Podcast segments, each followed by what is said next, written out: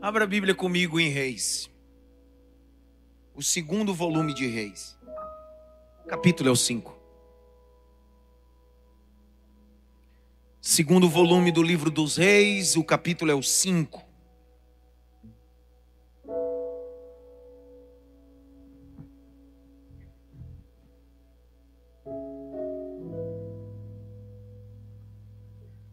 Depois que achou Segunda Reis 5,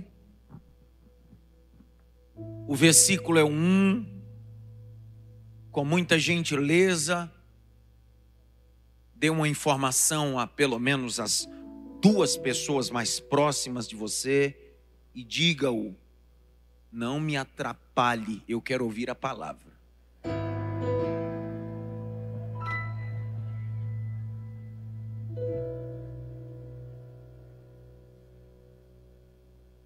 A você que nos visita, desavisado, Aqui nós não temos o hábito de ficar no WhatsApp ou no celular durante a mensagem. Nem com conversas paralelas, nem fazendo bolinha de chiclete, nem tirando a, a ponta dupla do cabelo.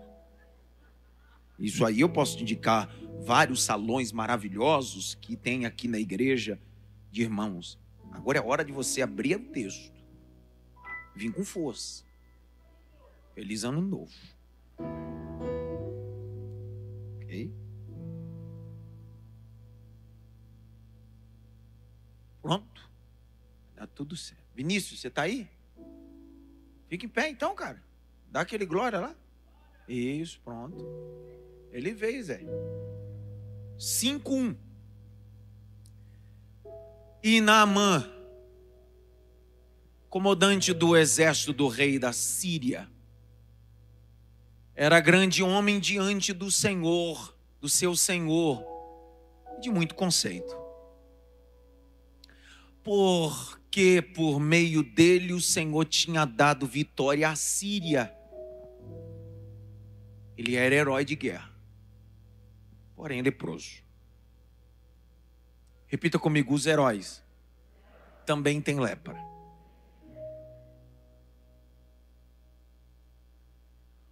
tropas saíram da Síria, da terra de Israel, e levaram cativo uma menina que ficou a serviço da mulher de Naamã. Um dia menina disse à sua senhora: Que dera que o meu senhor estivesse na presença do profeta, que está em Samaria e ele o curaria da sua lepra. Então Naamã foi contar isso ao seu senhor, o rei, dizendo: Assim, assim falou a jovem que é da terra de Israel. O rei da Síria respondeu: Vá, eu enviarei uma carta ao rei de Israel. Então Naamã partiu e levou consigo 340 quilos de prata, 72 quilos de ouro, e dez mudas de roupa. Levou também o rei de Israel a carta que dizia: Tão logo esta carta chegar a você, saiba que eu lhe enviei na mão, meu servo, para que você cure da sua lepra. Quando o rei de Israel acabou de ler a carta, rasgou as suas roupas em sinal de medo e disse: Por acaso sou Deus? Com poder tirar, como posso tirar ou dar a vida? Para que este envie a mim um homem para que eu possa curá-lo de sua lepra? Como vocês podem notar, a ver, ele está procurando um pretexto contra mim. Situação, ele quer arranjar briga. Síria era uma potência na época, Israel não. Isso é perspectiva bélica e política. Mas quando Eliseu, o profeta, um homem de Deus, ouviu que o rei de Israel estava havia rasgado as suas roupas, suas vestes, mandou dizer ao rei, parafraseando, a carta foi mandada no endereço errado. O CEP está errado. Não era para o castelo, era para a casa do profeta. Essa carta não era para rei, era para profeta. Rei não tem o que profeta tem. Rei não carrega o que profeta carrega. Por quê? Porque saberás que existem profeta ou um profeta em Samaria.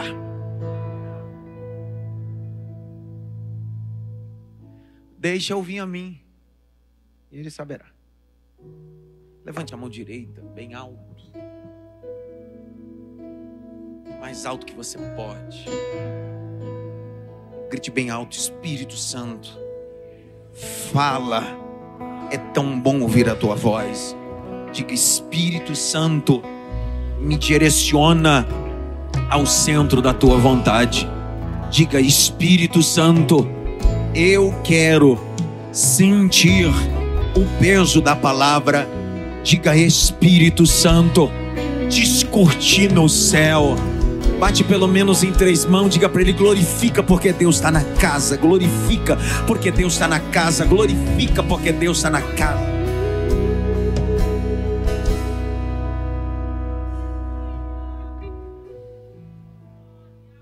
O tema do sermão está na tela, nesse exato momento. Pior que a lepra é o orgulho.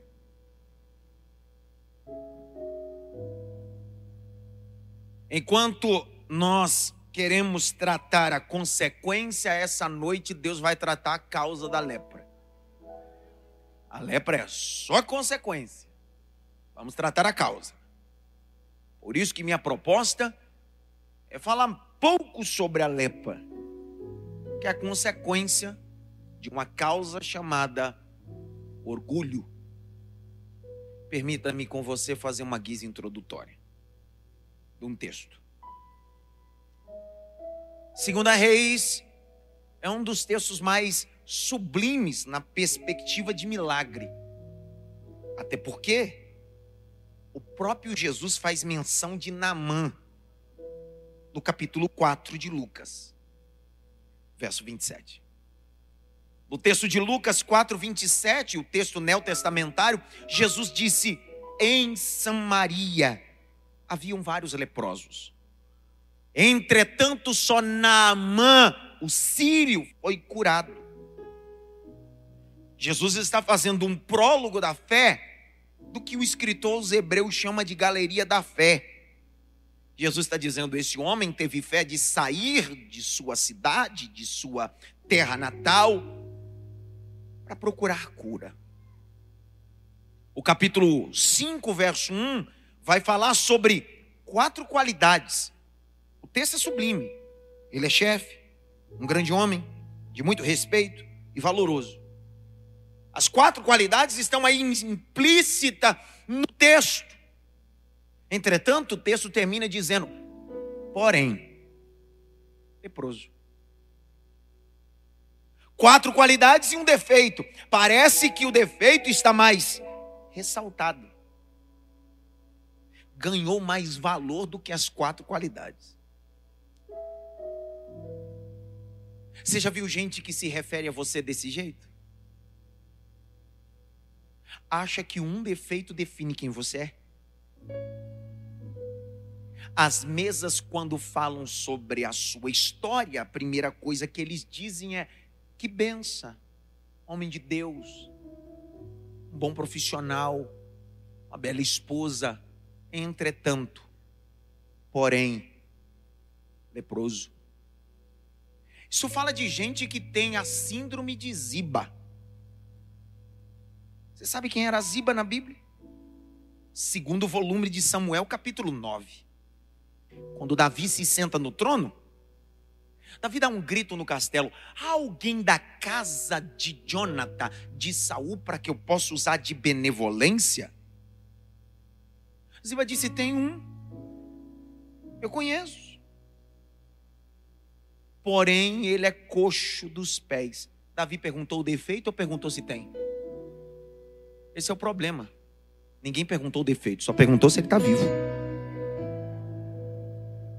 Só que o Ziba sempre dá desca... destaque às deformidades daquele que ele sabe. O texto diz que Davi não se preocupou com a deformidade de Mefibosete. Por quê? Porque Mefibosete ia se assentar à mesa e comer continuamente o pão do rei. E quando você senta na mesa, o defeito de Mefibosete estava da cintura para baixo a mesa tem um poder de justificar, regenerar, transformar e perdoar. Fechei, pai. O capítulo de número 5, verso de número 2, e eu vou caminhando para o final. A introdução. Calma. O verso 2 vai dar um espólio. Falei certo? Eu treinei tanto tempo falar essa palavra. O cara matuto do cangaço não sabe falar essas palavras em inglês. Né? O texto vai dizer quem é esse Namã. Depois de falar de quatro qualidades, num versículo acima, e um defeito que é sua lepra, o verso 2 diz: Tropas saíram da Síria e da terra de Israel, da terra de Israel, e levaram cativo uma menina que ficou a serviço da mulher de Namã. Tá. Aí olha o verso 3. Um dia a menina disse à sua senhora: Quem dera o meu senhor estivesse na presença de um profeta que está em Samaria. Volte um agora. Quem é esse Namã? Fora ser valoroso, o texto diz que através dele, dele quem? Namã. O Senhor tinha dado vitória à Síria. Por favor, quem é Síria? Segundo o texto célebre da Bíblia, em 1 Reis capítulo 22, a partir do verso 30, Josafá faz uma aliança com quem não deve. Quem? Acabe. Acabe foi um rei que transgrediu as alianças, casando com uma mulher chamada Jezabel, a Jeza. Quem era a Jeza? Jeza era filha de Etibal, rei dos Sidônios. Quem era Etibal e qual era o culto que eles prestavam? O culto a Baal e Astarotes. Esse culto pagão foi inserido em Israel. Só que o capítulo de número 22 diz que quando Josafá faz uma aliança com Acabe, a Síria está lá como personagem principal. O capítulo 22, verso 34 diz que um arqueiro pega um arco, uma flecha e lança a flecha. Parece ser ao ermo, mas a flecha tem um endereço: Acabe. A flecha transpassa Acabe e Acabe morre. O texto não diz quem era o homem. No texto que eu li com vocês de Reis, diz que através de Naamã, Deus deu vitória a Síria. Vários comentaristas vão argumentar que este homem, oculto aí no texto que eu acabei de narrar, seja o Namã. Até o historiador mais sublime, chamado Flávio Josefo, judeu, vai dizer, e ele vai afirmar, que este homem que ali no capítulo 22, verso 34 em 1 Reis, que era só um anônimo, se tornou um personagem importante depois dessa flecha. Uma flecha pode mudar sua história. Uma flecha pode colocar no ambiente de destaque. Vou de novo. Uma flecha pode colocar você no ambiente de destaque. Pastor, mas eu não sei para onde, eu não sei para onde mirar. Só lança a flecha e deixa que Deus só lança flecha e deixa Deus soprar flecha, porque Deus sabe o alvo e o nome dele vai ser glorificado. É a única forma plausível dentro da crítica textual de entender isso. Só que não é sobre isso que a gente quer falar. É só para entender. Na cultura síria, A lepra é só uma doença. Na cultura de Israel, a lepra é sinônimo de rebeldia e precisa passar por leis cerimoniais. Você se lembra quando Miriam decidiu falar mal de Moisés? Deus colocou ela leprosa. Quando Deus se revelou no Monte Horebe a Moisés, no capítulo 3, Deus disse: Pega a tua mão e coloca no peito, tirando, a mão estava branca como lepra. Segundo a cultura judaica, o leproso deveria estar afastado. Só que Naamã não é judeu. Quando eu falo de judeu, eu falo de três classes, pelo menos, que a gente precisa organizar na cabeça. Quando eu falo de hebreu, eu falo da descendência de Abraão. De Abraão se foram se chamar de hebreus. Depois os hebreus trocaram de nome, deixaram de ser chamados de hebreus, começaram a chamar Israel. Por quê? Porque quando Jacó passou no Val de Jaboque, Deus trocou o nome dele para Israel. E a descendência chamada de Israel agora deixou de ser hebreu, virou Israel. Até 1948 era israelita, agora são judeus. Com o voto Minerva da ONU de 1948, Oswaldo Aranha deixa de ser hebreus, deixam de ser israelitas e passa a ser judeus como nação. Olha o texto. Você não pode pegar uma cultura de outrem e aplicar nele. Entretanto, a gente precisa trabalhar a perspectiva. Quem está na casa deste homem? General. Uma menina. A menina é israelita. A cultura dela, a lepra é um problema. Olha o conflito cultural numa casa. Só que olhe para cá, por favor. A menina não tem contato direto com o patrão. Porque o texto diz que ela está falando com a sua senhora. Ele é um general com patente, com farda. Só que é a menina que lava a farda. A lepra se manifesta a partir de bacilos. Bacilos são vírus que estão dentro do organismo adormecidos. E quando eles despertam, propagam o que nós chamamos de lepra e hoje com desuso chamado de Hanseníades. O que ela afeta? Um dos cinco sentidos mais importantes do corpo. A pele é o maior órgão do corpo humano e essa lepra, fora afetar a derme, a hipoderme, ela afeta principalmente a epiderme, que é essa daqui. Ó. Ela vai comendo, apodrecendo. A lepra é tão violenta que ela mutila o indivíduo.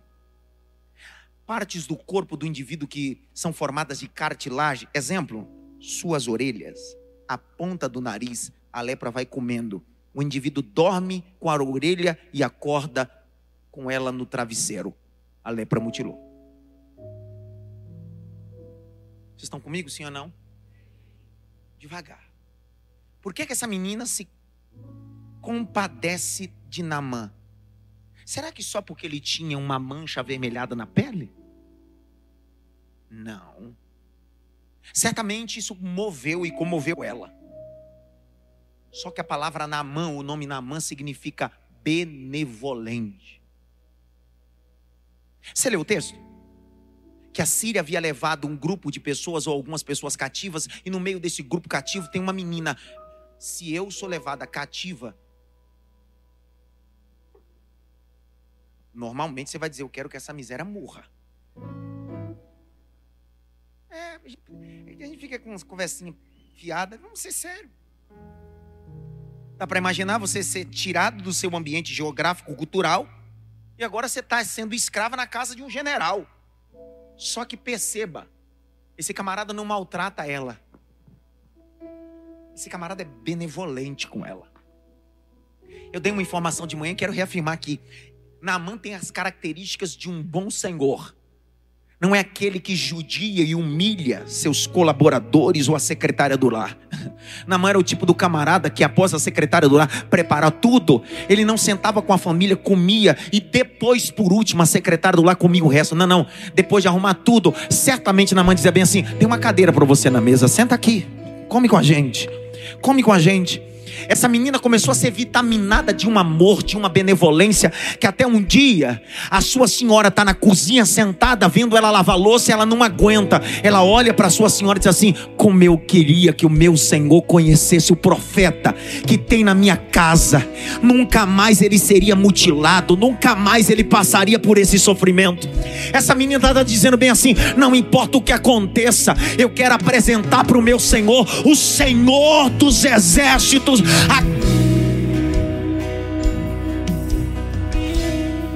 eu gosto disso, eu não sei você, mas eu gosto. São nos lugares mais informais que se manifesta um milagre. Você está esperando o milagre vir de coisas, de locais muito importantes. Deus está dizendo, são nos lugares menos favoráveis. Sabe o tipo da coisa quando a gente entra e diz assim: não, Deus vai fazer assim, e Deus diz assim: vou fazer tudo ao contrário, porque eu sou Deus. É uma menina que fala com a sua senhora, sua senhora fala com Namã, Namã fala com o rei, e o rei assina cartas, e as cartas vai para Samaria. De novo, uma menina que fala com a sua senhora, a sua senhora fala com Namã, Namã fala com o rei e o rei assina cartas. Tudo aconteceu numa cozinha lavando louça. São dos lugares mais improváveis que o nome, o seu nome vai ser soprado. Não, eu vou dizer de novo para ver se você pega. São nas reuniões mais improváveis que o seu nome vai aparecer são naqueles dias mais improváveis que o diretor vai dizer: cadê ela? Trabalha ainda na empresa, é porque alguns anos eu passei na sessão. Cadê ele? O seu nome será soprado essa semana na mesa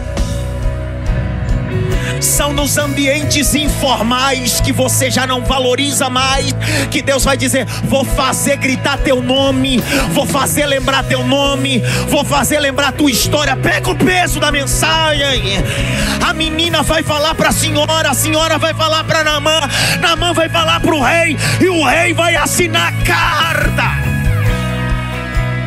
Levante as suas mãos para o alto.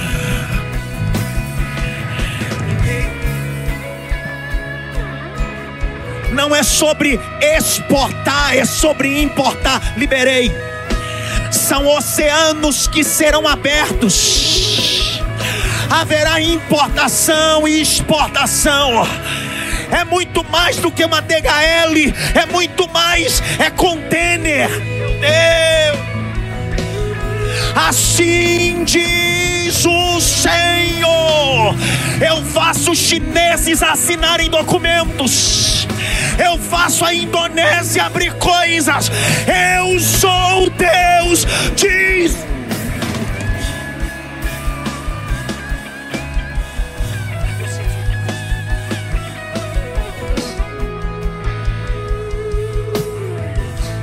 São nesses ambientes tão improváveis.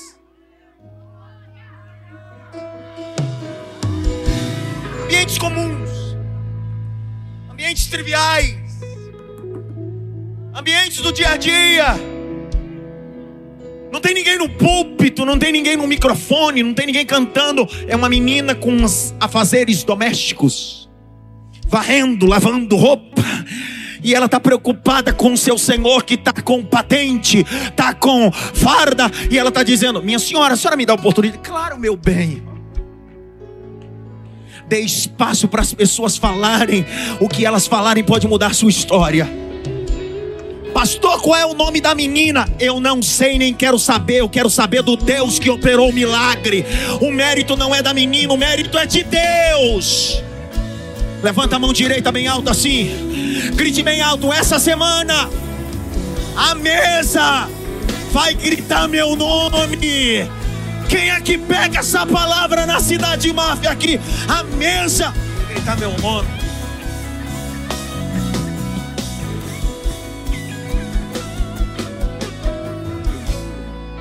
São nos ambientes comum. Não é possível que nesse ambiente comum vão falar. É.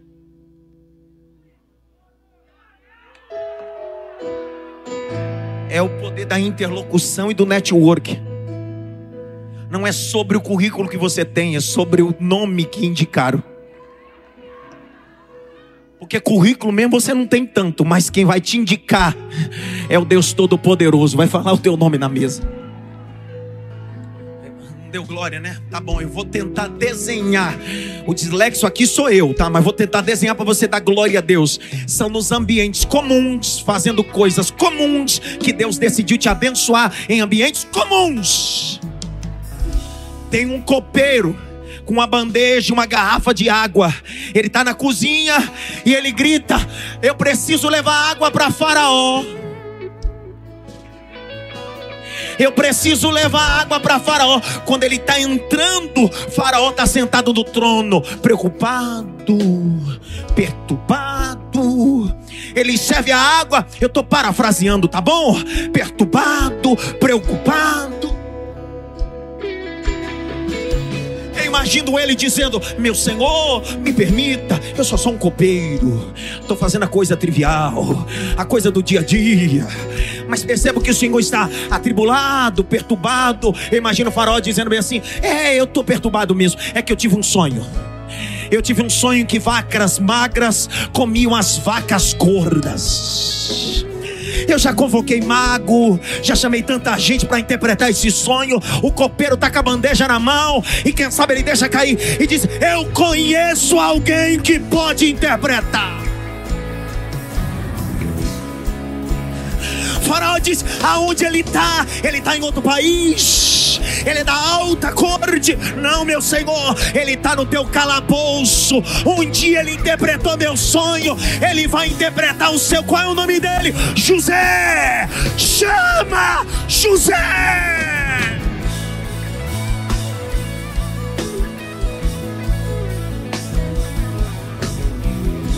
São os ambientes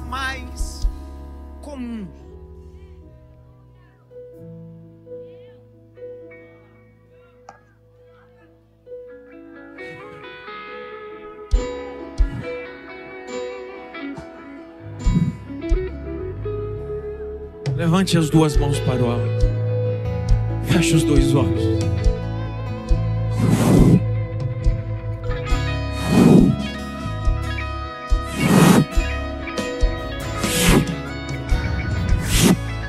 seja cheio do Espírito Santo de Deus essa noite. E ressuscitando, Jesus disse: soprou-lhe sobre eles e disse: Seja cheio do Espírito Santo de Deus. Você que está em casa, levante as suas mãos na sala também. Você que está no hospital, levante as suas mãos. Deus está dizendo: Vou soprar Vou soprar, vou soprar, vou confundir, vou soprar, vou confundir, vou soprar, vou confundir. Meu Deus do céu, tem uma nuvem nesse lugar, tem uma glória nesse lugar, tem uma glória de Deus nesse lugar.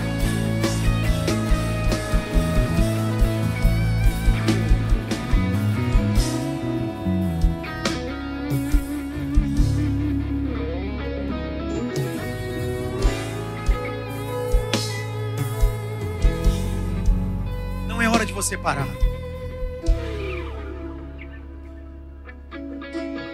Não é tempo de ficar chorando, não é hora de se entregar, não é tempo de ficar prostrado. Promessas e milagres irão acontecer no tempo certo. É Deus que está cuidando, cuidando de tudo. Vamos lá, tudo bem. Eu entendo seus questionamentos. Está doendo, está sofrendo. Mas escute o que eu vou te dizer. Deus não dá pra gente prova maior do que possamos suportar. teu amanhã será melhor que hoje. Teu amanhã será melhor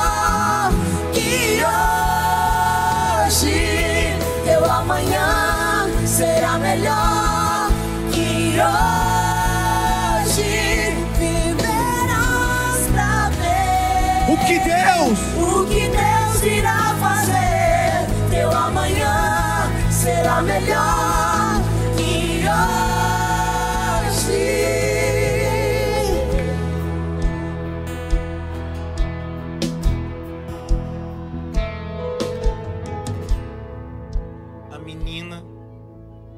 com a senhora, a senhora fala com Namã, Namã fala com o rei. O rei diz: Está assinado. Vai a Samaria. Só que me escute, por favor. A menina não falou do rei de Samaria. Porque o caso de Namã não é para rei resolver, é para profeta. Sabe qual é o meu problema? Eu não sei o seu. Mas o meu problema, às vezes, é procurar quem não pode resolver. Você não entendeu que a tua situação, rei não resolve? Gerente não resolve? Médico não resolve? É só Deus. Namã vai, e não se esqueça que Samaria está debaixo da jurisdição da Síria. Quando Naamã chega em Samaria, a menina não falou de nenhum rei e nem de castelo. Falou o profeta. Ele vai direto no rei. Carta selada, perceba. Pegava-se cera, se escrevia a carta, colocava a cera e com o anel se selava, porque isso falava do selete real. Então alguém sabia, "Psiu, é do rei tal. Dá para imaginar essa carta chegando pela mão de um general até o rei de Samaria disse: deu ruim. Quando ele tira o lacre, está escrito assim a carta: Receba, meu general Namã, o homem reto, temente, respeitoso. Entretanto, sofre de lepra. Cúrio. O rei leu disse: Sou eu Deus? Conseguiria eu curá-lo? O que o rei quer é situação contra nós para que acabemos com Samaria. Só que enquanto ele está na crise, rasgando as vestes, o mensageiro vai a Eliseu e disse: Chegou uma carta aí. Só que foi entregue no endereço errado. Eliseu disse: Como assim? O rei mandou uma carta, a menina falou sobre profeta. Mas o carteiro entregou no endereço errado, levou no castelo. Namã disse: Vai lá, recalcula a rota dessa carta, porque o CEP está errado. A rua está errada. Pede para a carta e o homem vir na casa certa. Aqui não tem ouro, aqui não tem coroa, aqui não tem trono. Diferente no castelo, mas aqui tem poder para curar ele. Lá vai Naamã. Disse: Está tranquilo. Na casa desse profeta do revaciado prominência. O que é isso, pastor? Eu sei lá, deve ser mistério. Como é que Naamã foi recebido no castelo? Direto pelo? Ninguém sabe mais. Direto pelo rei. Não teve reservas, ele teve acesso em todos os lugares. Só que na casa do profeta, o profeta não vai tratar a consequência. Por isso que a menina mandou Naamã ir para o profeta. Porque profeta não trata a consequência, trata a causa. O profeta vai iluminar o entendimento do texto e socorro, deixando claro: a lepra é o micro, o orgulho é o macro. A coisa que você acha mais terrível no final é mais insignificante. Porque o profeta vai tratar o coração de um general. E eu não sei você. Eu já fui tratado muitas vezes. E a melhor coisa é ser tratado pelo especialista dos especialistas. Ele não erra. Paciente na mão dele não morre.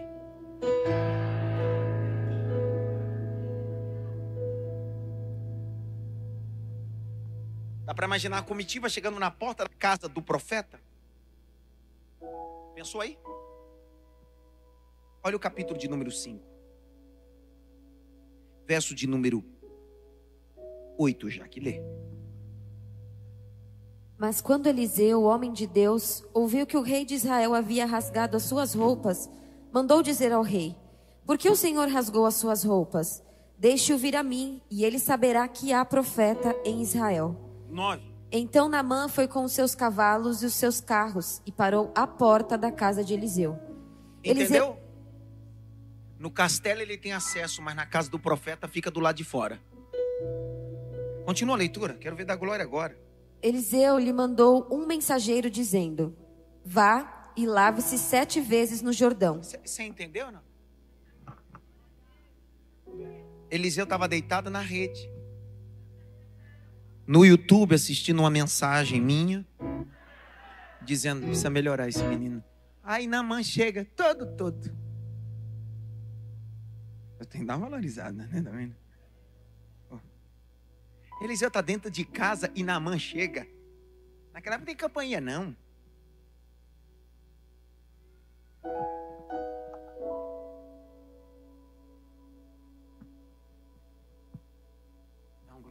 Glória. O trotar dos cavalos na porta. Eliseu sabe que Naamã está chegando. Barulho dos animais, dos cavalos. Eliseu força Naamã chamar. Profeta! Pode me atender? Eu gosto de Eliseu, cara. Porque Eliseu trata gente que gosta de ser bajulado. Eliseu coloca os mimadinhos nos seus devidos lugares. Eliseu está mandando uma mensagem andragógica a Namã, dizendo: Você tem privilégio no castelo, você tem privilégio com o rei, mas na casa do profeta respeita, porque aqui não tem ninguém que faça como você quer. Você sabe quem eu sou? Nem quero, o problema é seu.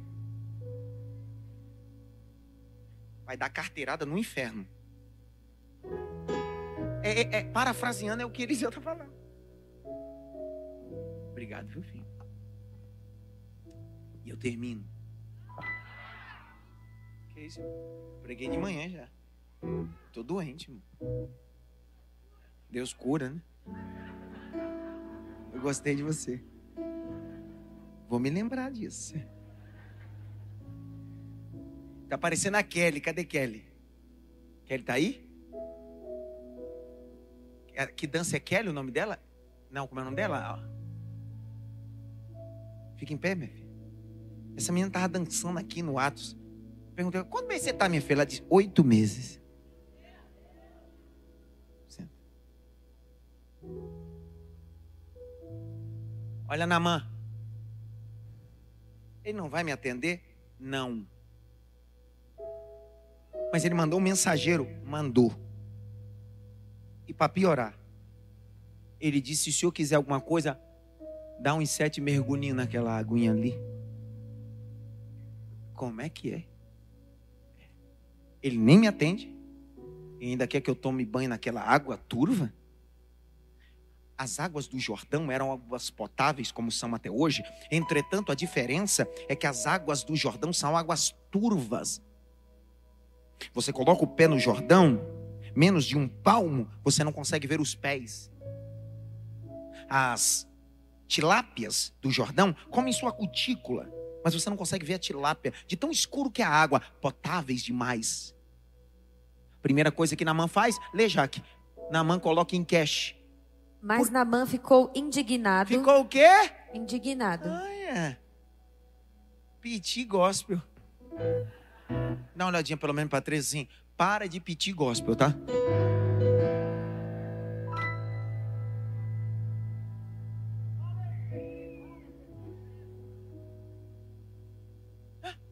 Olha o piti gospel dele. É o quê? Nem me recebeu. Mandou um peba de um mensageiro. Ele disse para mim tomar banho nessa água. Não, tá de brincadeira. Aí ele começa o piti. Vai o piti. Eu pensava que ele certamente sairia para falar comigo. O problema é que ele saiu da Síria já com o manual como a coisa aconteceria. E Deus é poderoso em frustrar os seus planos. Tudo bem, vai, vai. Ficaria em pé. Olha, olha. Ele desenhou na cabeça dele.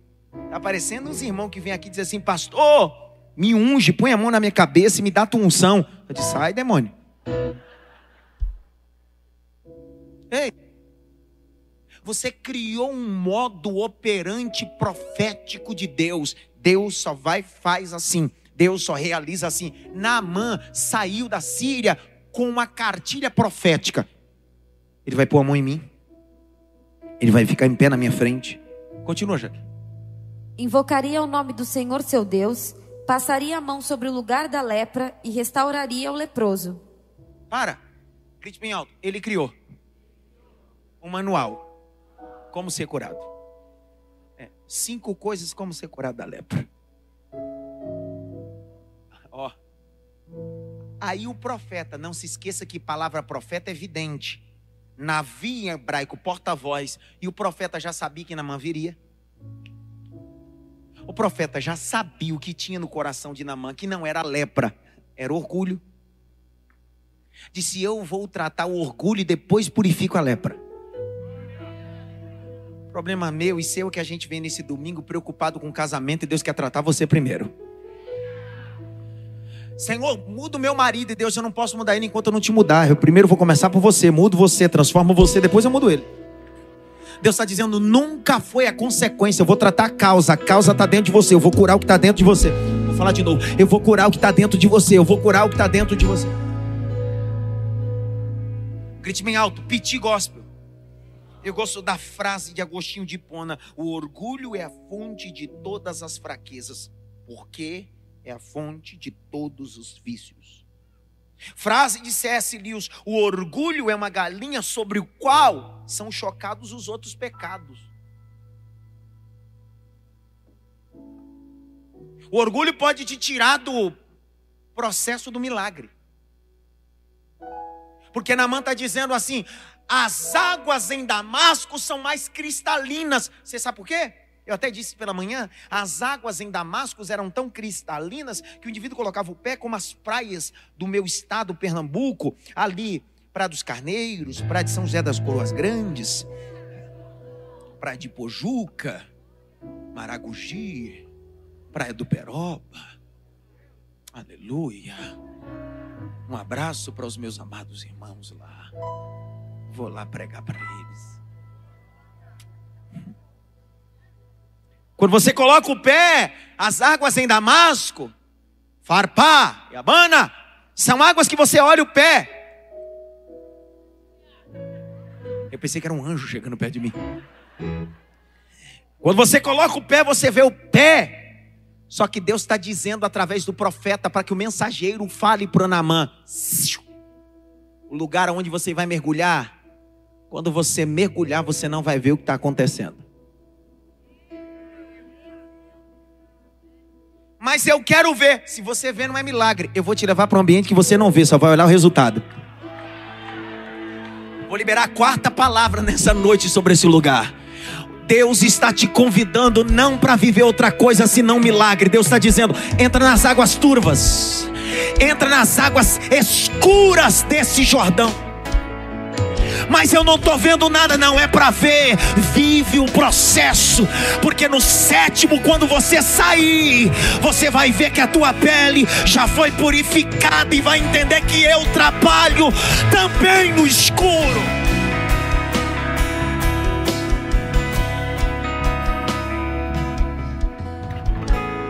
Eu levei uma turma agora para Israel, uma imersão arqueológica, e teve um um deles, um não, uns dois deles, querendo se batizar de novo no Jordão. Eu disse, Satanás, olha para cá, cuidado. Pastor, mas o Jordão tem poder. O poder não está no Jordão, o poder está na obediência. Tem uma moça aí que anda trazendo contrabando, hein? Trazendo água do Jordão para o Brasil e fazendo o culto das águas do Jordão. Por isso que esses ambientes de secretismo religiosos estão cheios, porque o povo não quer obedecer, mas quer água do Jordão. Vou de novo para ver se dá glória a Deus. É fácil usar talite na cabeça, é fácil tocar chofar, é fácil trazer água do Jordão, é fácil até trazer azeite de Israel. O difícil é obedecer a palavra. É melhor obedecer do que sacrificar. Dá uma olhadinha pelo menos para ter assim, Jordãozinho para você. E eu termino, a gente sei, para mim já deu. Ah, dá licença. Tava com saudade, né, miserável? Faz 16 anos que eu prego nesse lugar, irmão. Como é que tá com saudade? Dois domingos que eu fiquei fora.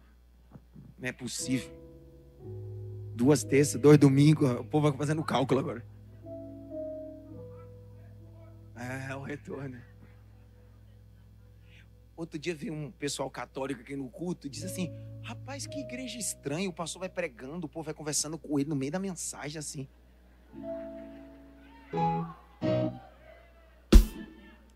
Que as pessoas estão acostumadas em ambientes religiosos hipócritas, que o cara para pregar até muda a voz. Queridos irmãos.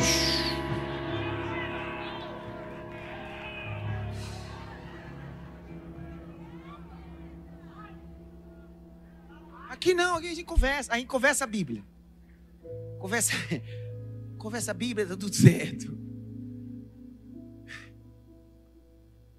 Minha esposa chega em casa e você diz cada coisa no púlpito que eu vou te contar. Mas vamos voltar pro tempo para terminar. Namã ficou o quê? Ficou o quê? Piti gosta, já esqueceu, né? Eu não me perdi, não. Ficou indignadozinho, né? O profeta disse: É isso aí, querido.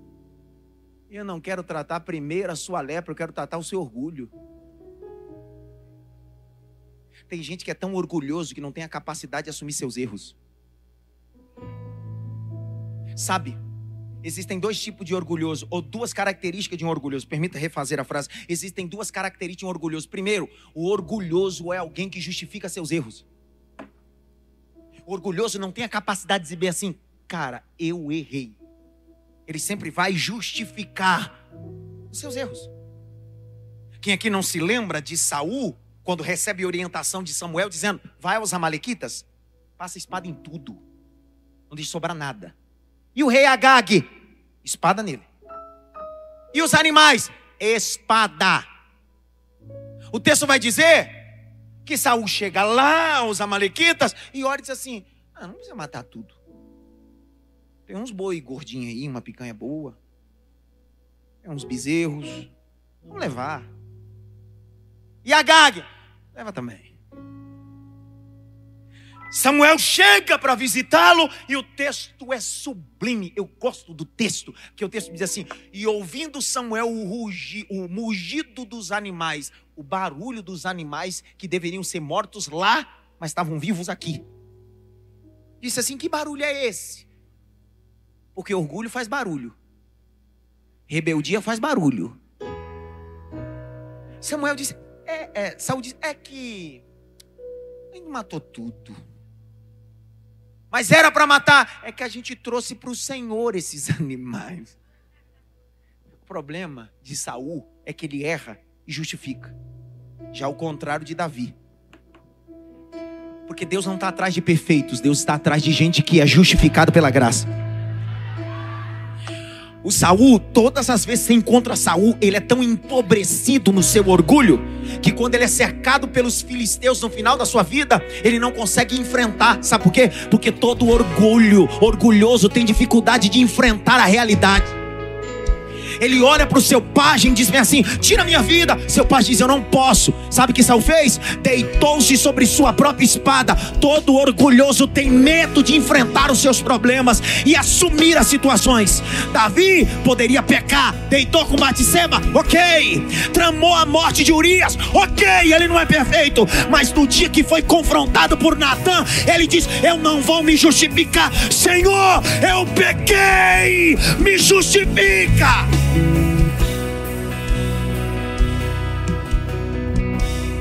Orgulhoso justifica as suas deformidades. É por causa daquilo, é por causa daquilo lá. Não tem, não tem como justificar o injustificável. Fique em pé. Qual o nome do Senhor?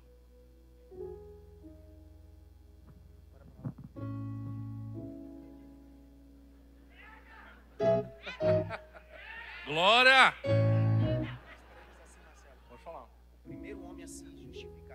Primeiro homem a justi- justificar foi Adão. foi Adão. Quando ele pecou, Quando ele pecou, colocou a culpa colocou a culpa em Deus em e Deus na mulher. e na mulher. Verdade verdadeira. É o pior covarde. É o pior covarde.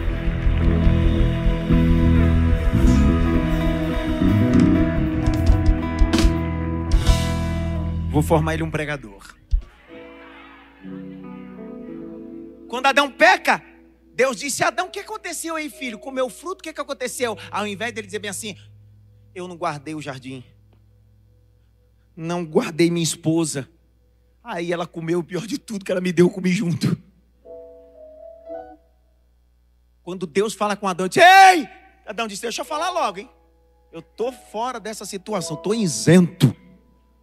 Eu disse: É o que, Adão? É. Tem dois errados na história e um absolvido que sou eu. Como assim, Adão?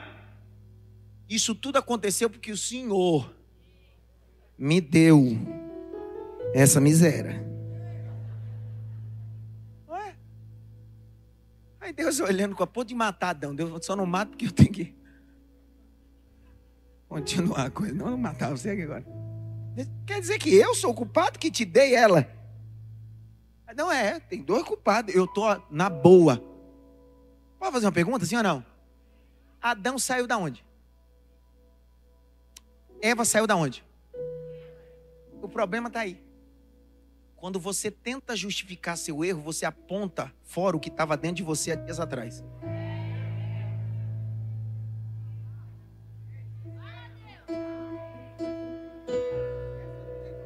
Então não se justifica, é melhor dizer assim: eu errei. Ninguém fala nada, fica todo mundo com essa cara assim. Dá uma olhadinha pelo menos para três assim. Assume que dói menos.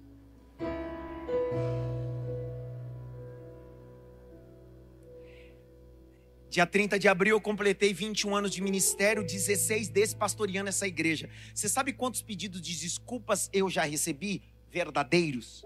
Até essa semana recebi um pedido de desculpa verdadeiro, um cheiro, um abraço que me emocionou. Mas eu já recebi pedido de desculpas hipócritas. De gente que me pediu desculpa, dizendo assim: eu vim pedir desculpa, mas também, né? Eu fiz isso e isso porque o senhor fez aquilo. Era melhor não ter pedido. O orgulhoso não se retrata. O orgulhoso não reinicia nada na vida. Segundo problema de alguém orgulhoso é que o orgulhoso é intratável. É o quê? Não tente tratar quem não quer ser tratado. Jesus disse: Não lance pérola porco. Eu valorizo o que eu carrego. Vou falar de novo. Eu não perco tempo com quem não valoriza o meu tempo. Por quê? Porque eu valorizo o que eu carrego. Foi Jesus que disse: Não dê pérolas a porcos e não dê as coisas santas a cães. O que Jesus está dizendo é: pare de investir tempo em quem não quer nada com nada. Você fica ligando para quem não quer nada com você. Você fica mandando mensagem para quem não quer te dar nem atenção. Você fica mendigando atenção e relacionamento. Para com isso, rapaz. Fecha a porta, segue a vida. O semeador saiu a semear. Valoriza a semente que você tem na mão, cara.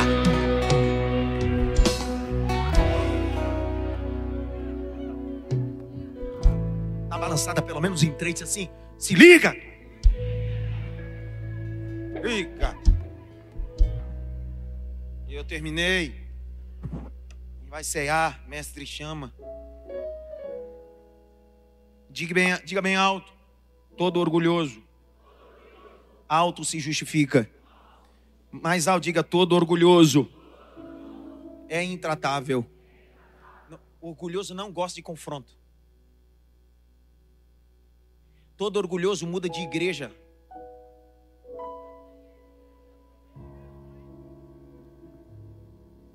Senhor, por que, Senhor? Deixa eu molhar minhas palavras.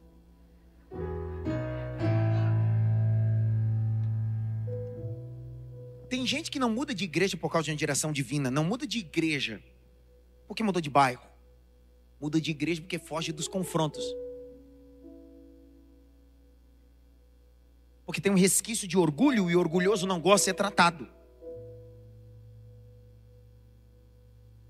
Eu prefiro me parecer com Pedro intenso, mas não tem um pico de orgulho, do que ser um Judas, que orgulho aflorado e troca Deus por moedas. Orgulhoso pode ter um, o Pedro pode ter uma opinião firme, mas quando você apresenta para ele o outro lado, ele não tem problema de mudar. O Judas não muda. Ele finge. Olhe para cá e preste atenção, e eu vou terminando a mensagem nesse ponto. Os orgulhosos não gostam de ser tratados. Fogem do tratamento. Um dia um homem chega para Jesus e diz-me assim: Como é que eu faço para herdar o reino do céu? Jesus disse: Olha que top. Tá tranquilo, falta só uma coisa. O que, o que? Aí ele disse: Jesus disse: Pega o que você tem, vende e dá aos. Presta atenção, cara. Faltava muito, Paulo? Não, uma coisa só. Aí olha o texto. O texto diz que ele ouvindo isso fez o quê? Começou a saltar e se alegrar e disse: Yes! Não. O que, que ele fez? Primeiro ficou triste e depois foi? Problema é o pregador, a mensagem ou quem está ouvindo? Então você pode mudar de igreja, mudar de pastor. O problema nunca vai ser igreja ou pastor enquanto você não mudar seu coração. Para esse homem, o pregador era Cristo. A mensagem era o próprio Cristo. Só que ele era tão orgulhoso que ele tinha dificuldade de mudar. Deus está falando para nós nessa ceia. Nunca foi sobre lepra, sempre foi sobre orgulho. Namã, mergulha. Só que Namã está cercado de gente que amam ele de verdade. Você pode ter um relâmpago de orgulho, mas se cerque de pessoas que te amam de verdade, que abram seus olhos. Não se cerque de bajuladores, se cerque de pessoas que te amam de verdade.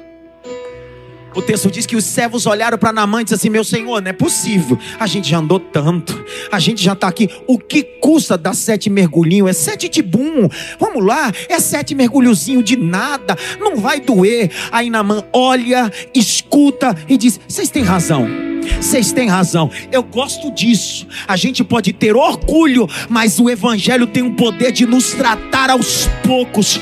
E aí começa o tratamento de Namã. A lepra está sendo curada de dentro para fora. Namã desce para o Jordão, mergulha uma, não está vendo nada. Mergulha duas, não está vendo nada. Mergulha quatro, cinco, seis, não está vendo nada. Imagina o olho Namã dizendo: Não estou vendo nada. E o céu diz: Mergulha, mergulha. Namã mergulha mergulha a sétima, quando Namã vai saindo da água.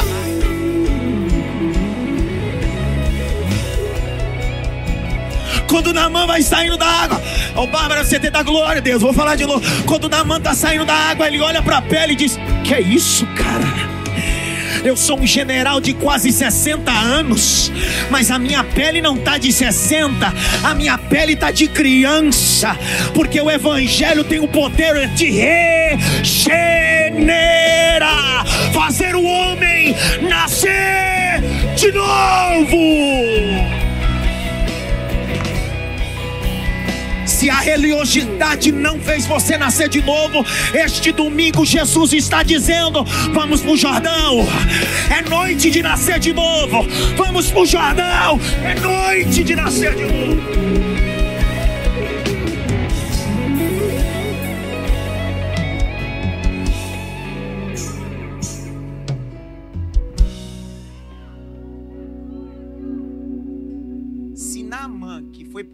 Purificado no Jordão, não levou água do Jordão para a Síria, por que, que você quer pegar água de lá?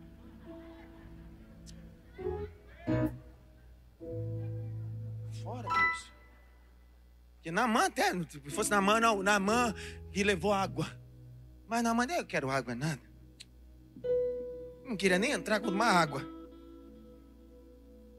Tá cheio de gente que não precisa nem mergulhar sete vezes, tem que viver dentro dessa água.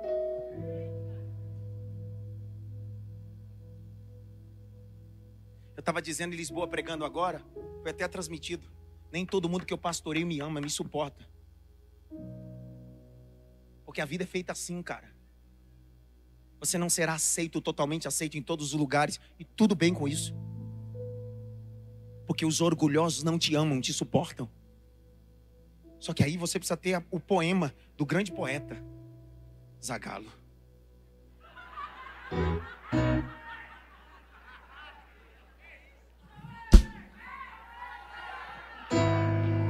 Vocês nunca ouviram esse poema do Zagalo?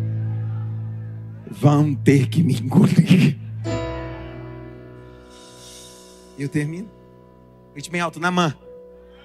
Levantou do Jordão e a. E ele disse: André, fica em pé, André. Fica em pé, André. Logo, André. Dá aquele glória lá, cara. Isso. Namã levanta e diz: Cara, minha pele está como de. Vamos caminhando? Para cear? Seguinte. Na cultura de Eliseu, cultura judaica, cerimonial, todo leproso passa por um processo cerimonial de purificação. Dá para imaginar se Eliseu dissesse bem assim, ó, vai lá no sacerdote? Esse cara não ia entender nada. Eliseu disse: Eu não vou complicar a situação. Vou fazer ele participar de um cerimonial de forma indireta. Mas ele vai descobrir que todo leproso precisa passar por um cerimonial para gritar: Foi purificado. O cerimonial de um ex-leproso está em Vaikra, Levítico capítulo 14. Olha os elementos que estão lá, e aí a gente vai caminhando para o final para entender o que tem a ver isso com cruz Jesus. Levítico 14.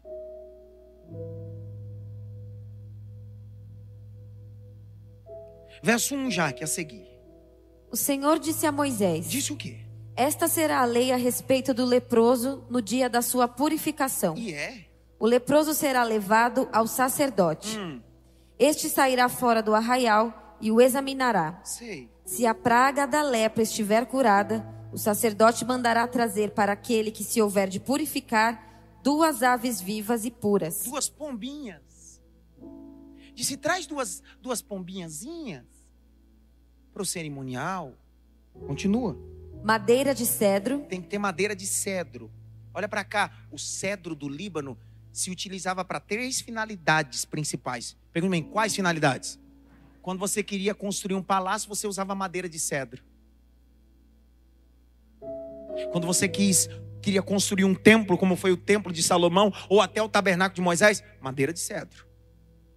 Só que quando você queria fazer uma construção naval, madeira de cedro, uma embarcação. Continua. Pano escarlate Pano vermelho firme. Vai. e isopo. Isopo, um arbusto, uma erva que servia para banho medicinal de purificação do leproso. Deus vai dizer: pega tudo isso e coloca num recipiente. Dá um banho nele. Banho tem que ser aonde? Vai. O sacerdote mandará que se mate uma das aves num vaso de barro sobre águas correntes. Águas o quê? Águas paradas ou águas correntes? Presta atenção, o Jordão não é água parada, não. Água corrente. Pega uma das aves, mata ela e pega o sangue e coloca dentro do vaso. E o vaso não é de ouro, porque eu não gosto de usar vaso de ouro, diz o Senhor. Eu gosto de barro.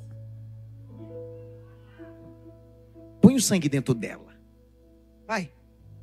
Depois o sacerdote pegará a ave que ficou viva, a madeira de cedro, também a madeira de cedro. o pano escarlate O pano escarlate. e o isopo, Também. e os molhará no sangue da ave, tudo no sangue da ave que foi morta. Mas quantas aves eram? Duas. Vai. que foi morta sobre as águas correntes, e aspergirá sete vezes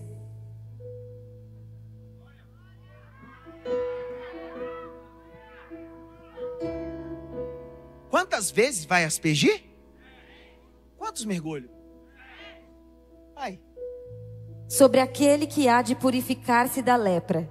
Então o declarará puro e soltará a ave que ficou viva para o campo aberto. Vou explicar tudo direitinho, que o dislexo gosta de explicar tudo direitinho para outros dislexos. Isso é Jesus e o Espírito Santo e o processo da cruz. Toda a humanidade estava imunda e leprosa. Só que para purificar a humanidade pegaram duas aves.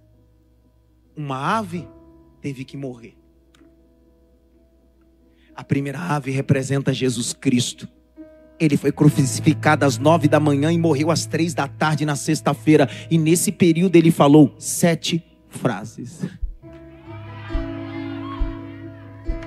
Ele está dizendo: já que eu sou o sacrifício que vai espergir sobre a humanidade que está leprosa, eu tenho que participar do cerimonial completo. São sete frases, são sete. O sangue que é vertido no madeiro, que é o pau de cedro que serve para construir um templo novo, que serve para construir um palácio, que serve para construir uma embarcação. É o que Jesus está dizendo. A humanidade não servia para nada, mas agora vou fazer da humanidade o meu templo. Vou fazer da humanidade o meu palácio. E o melhor de tudo, a humanidade está preparada para viajar. Porque o lugar da humanidade não é aqui, é no céu. Ele pega outra pomba e diz: Essa pomba aqui, a primeira morre, mas a segunda fica viva. Vivinha, vivinha, fica viva. Vivinha. Ele pega a pomba, outra, molha com sangue, com água. Pega ela, o sacerdote diz: A primeira morre, para a segunda ser solta. Ele pega a pomba e a pomba começa a bater as asas, mas ela está encharcada de sangue. E conforme ela vai bater nas asas, o sangue vai sendo aspergido. E o sacerdote vai gritando: Era leproso e agora não é mais. Agora está limpo, agora me escuta. Jesus reuniu os discípulos, Elton, e disse bem assim: Eu vou, mas não vos deixarei órfão. Enviarei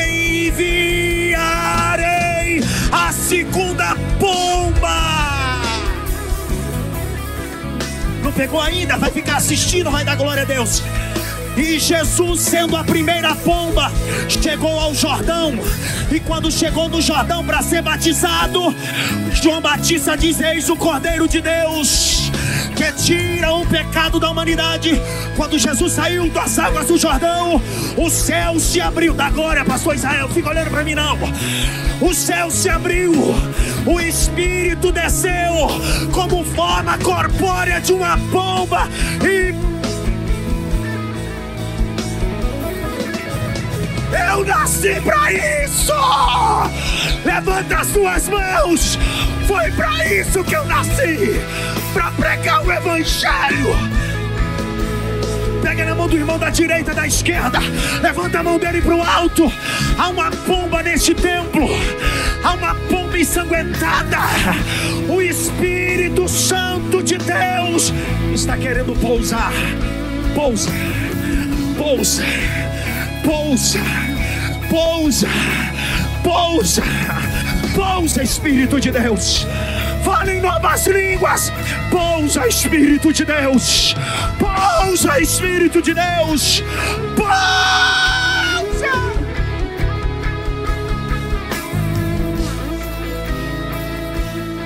Vem como labareda de fogo. Vem como labareda de fogo, vem como labareda de fogo, e pousa sobre cada um de nós, e pousa sobre cada um de nós. Vem como labareda de fogo, vem como labareda de fogo, e pousa sobre cada um de nós, e pousa sobre cada um de nós. Vem com teu fogo, reacende a chama, sopra teu vento, vem nos inflama, aqui estamos.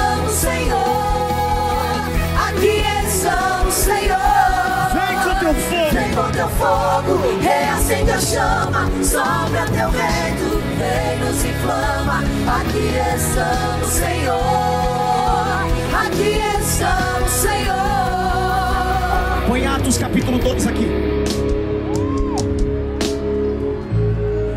Lembre-se que em Gênesis diz: E a terra era sem forma e vazia, e havia trevas sobre o abismo, mas o Espírito de Deus pairava sobre a face das águas. Demorou-se muito para que o Espírito de Deus pousasse. Pousou primeiro em Jesus no Jordão.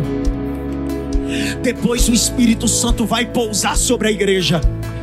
Ao cumprir-se o dia de Pentecoste, estavam todos reunidos no mesmo lugar e de repente veio do céu um som, como de um vento impetuoso, e encheu toda a casa onde estavam assentados. Verso 3: E apareceram distribuídas entre eles línguas como de fogo, como de fogo, como de fogo, aos quais, aos quais, aos quais pousavam sobre ele.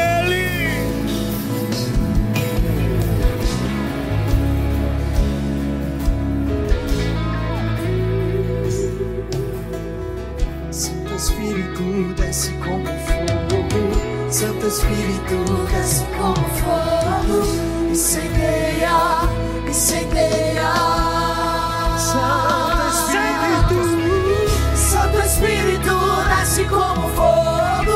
Santo Espírito desce como fogo, incendeia, incendeia. Levante as suas mãos, cante isso, vai. Santo Espírito desce como fogo, Santo Espírito desce como fogo, incendeia, incendeia. Eu quero viver algo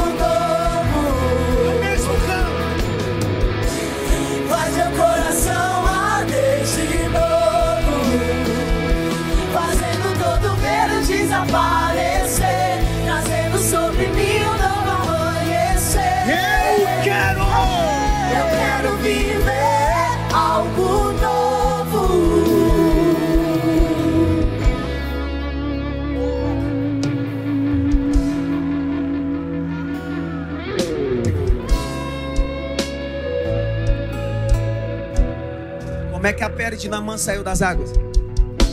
Como uma. Você lembra Jesus falando para Nicodemos? É necessário nascer de novo. Proposta? Novo nascimento. Como é que eu faço? É só nascer da água e do Espírito. Efésios 5, 23 a 26 diz que nós somos limpos pela lavagem da água, que é a palavra. João 15, 3, vós estás limpo pela palavra que eu vos tenho falado. João 17, 17, santifica-te na verdade, porque a tua palavra é a verdade. Naamã volta para a Síria. Não só sem lepra, mas não tem orgulho no coração. Deus não trata sequência. Deus trata causa. Até quando você vai fugir dos Jordãos e dos Eliseus? Sabe por quê? Põe na tela aqui para mim. Lucas 4, 27. Lucas 4, 27. Lê, Jaque.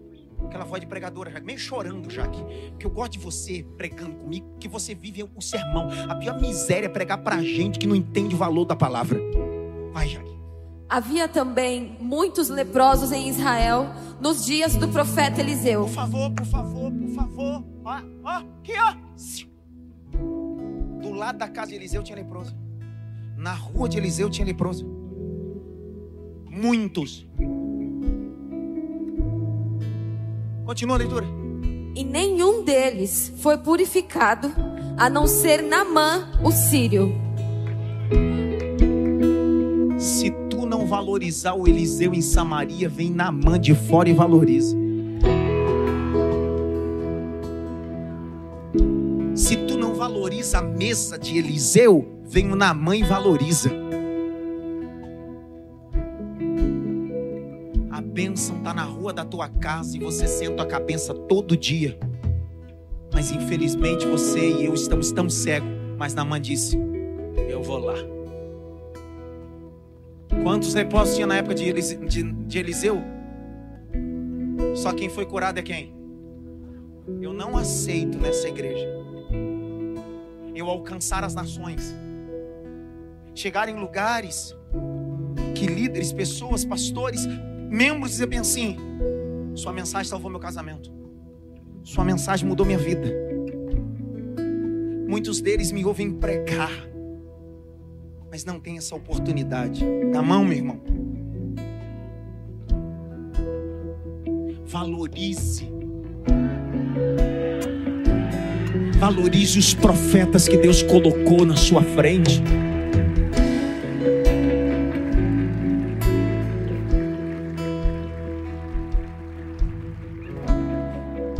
Estou pedindo para você idolatria. Estou pedindo para você aprenda a valorizar os profetas que Deus colocou na sua vida para ser bênção para sua história. Senão você vai ser um membro dessa casa leproso.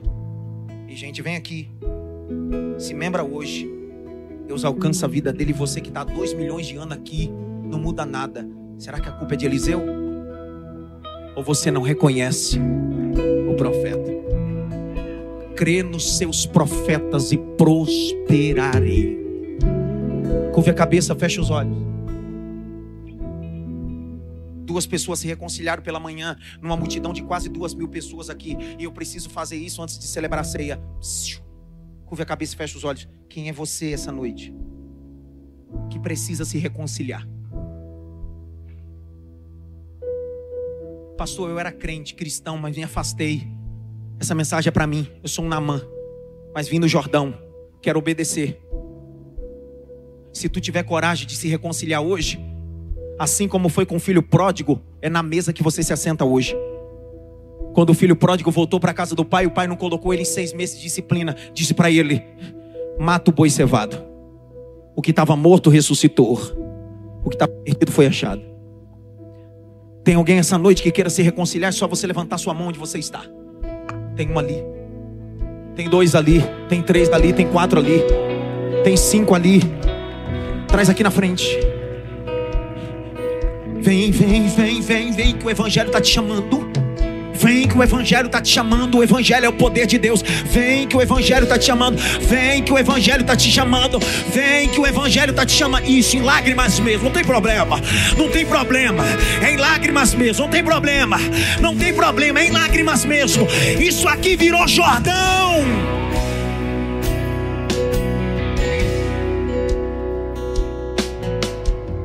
Perdeu, Satanás. Tem mais gente vindo ali.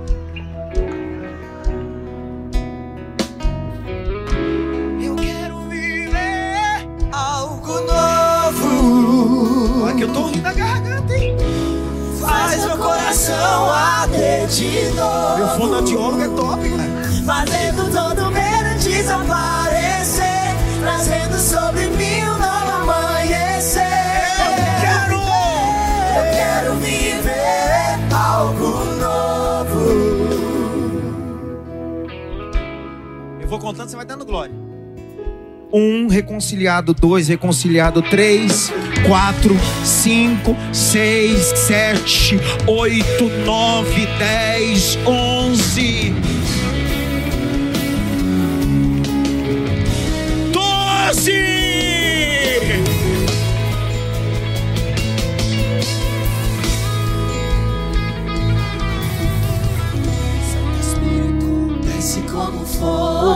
Santo Espírito desce como fogo, incendeia, incendeia. Santo Espírito desce como fogo, Santo Espírito desce como fogo, incendeia, incendeia. Estenda as mãos para cá. pastores, põem as mãos na cabeça desse povo. Pai. Orando, igreja. Vai orando, igreja. Vai orando, igreja. Há um Jordão. Deus está libertando. Existem principados sendo destronado. Eita potestade sendo destronada. Eu tive uma reunião pastoral de alinhamento essa tarde, colocando pingo dos is. Deus disse para os pastores essa tarde: Deus trará um novo tempo para essa casa, templo de explosão, e Deus está mostrando: Eu sou Deus dessa casa, eu sou Deus dessa casa, eu sou Deus. tem gente sendo liberto, tem pés sendo soltos. Uou! Eu quero viver algo novo. Faz meu coração, faz meu coração arder de novo,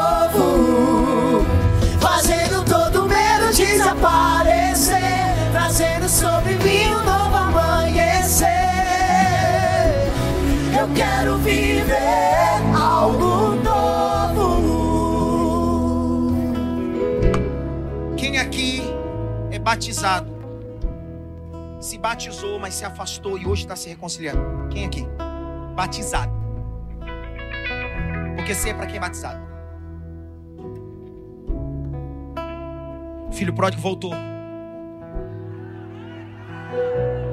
O pai disse: pega o cálice. Pode pegar o cálice. O lugar de vocês não é no chiqueiro, o lugar de vocês é na casa do Pai. O lugar de vocês não é no prostíbulo, não é no meio das drogas, não é no funk, não é no pagode. O lugar de vocês é na casa do Pai, é na casa do Pai, é da casa do Pai. Aonde abundou o pecado, superabundou a graça. Aonde abundou o pecado, superabundou a graça.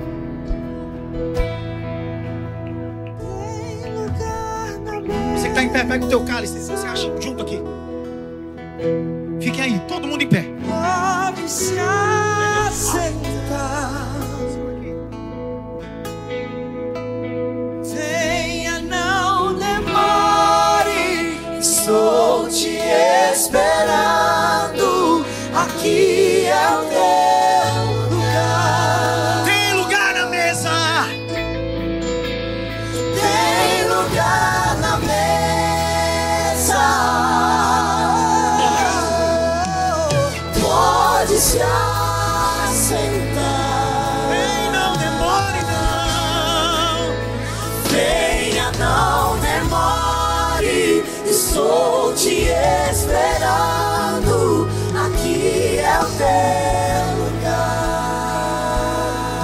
Recebi do Senhor que também vos ensinei. Na noite que Jesus foi traído, tomou o pão. E tendo dado graça, partiu e disse: Tomai e comei. Isto é o meu corpo. Aos que estão aqui reconciliando, batizados, aos que têm comunhão. Ceia não pertence a uma denominação.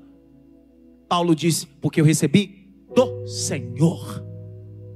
Entretanto, o verso 28 diz: Examine, pois, o homem a si mesmo. Depois come e beba. Porque aquele que come e bebe indignamente, come e bebe para sua própria condenação, não discernindo nem o corpo nem o sangue. Ceia não é para empolgado, nem para perfeito. Por isso que Jesus não expulsou o Judas da ceia.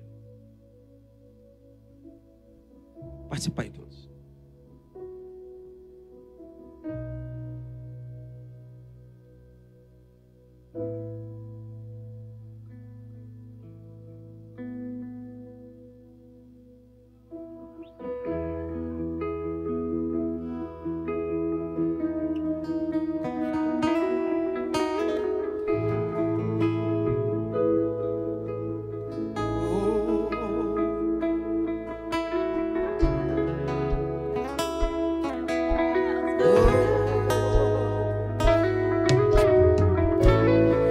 Depois de cear, tomou o cálice, dizendo: Esse cálice é um novo testamento no meu sangue.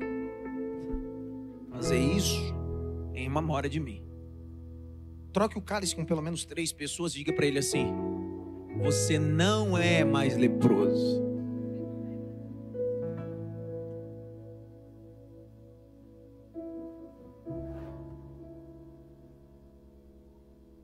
Participai todos. Depois dobremos os joelhos, agradecemos. Eu dou a benção e a gente vai comer a pizza que o Fabiano vai pagar para nós. Participai todos.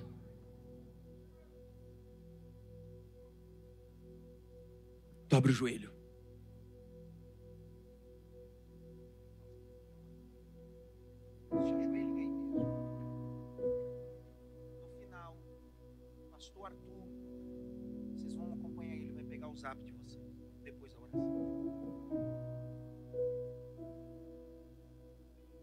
Cris, ora aqui. Agradece por esse mês. Senhor Deus Todo-Poderoso, quero agradecer, Senhor, mais um mês na tua presença, Pai. Obrigado pelo seu cuidado, Senhor, pelo teu abrigo, Pai. Obrigado, Senhor, por ter cuidado da gente, meu Deus, porque tu és presente em nós. Por mais que a gente seja falho, Senhor, pecador, mas a sua presença, Pai, nos basta, porque tu és santo, Rei dos reis, Senhor dos senhores. Obrigado, meu Senhor Todo-Poderoso. Vá orando. Vá orando. Vá orando. Vá orando. Quando a Imaf Music começar a cantar Jeová Jireh, você vai ficando em pé. Mas vá orando.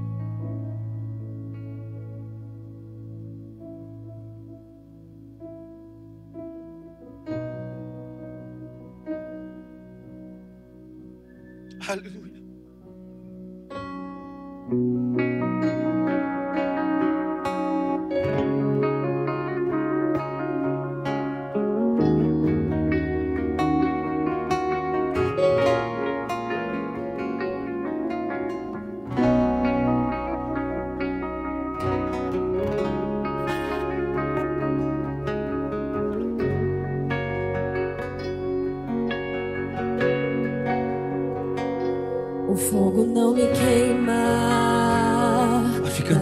Não vou afundar, pois estás comigo. Não estou sozinho, eu estou guardado no esconderijo. Não estou sozinho, tu estás comigo. Temer.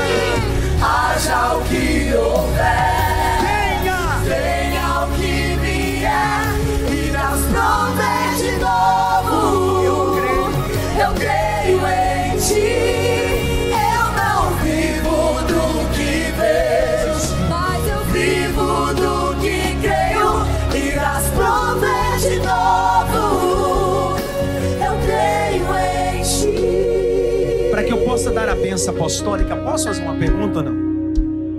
Valeu a pena estar aqui hoje?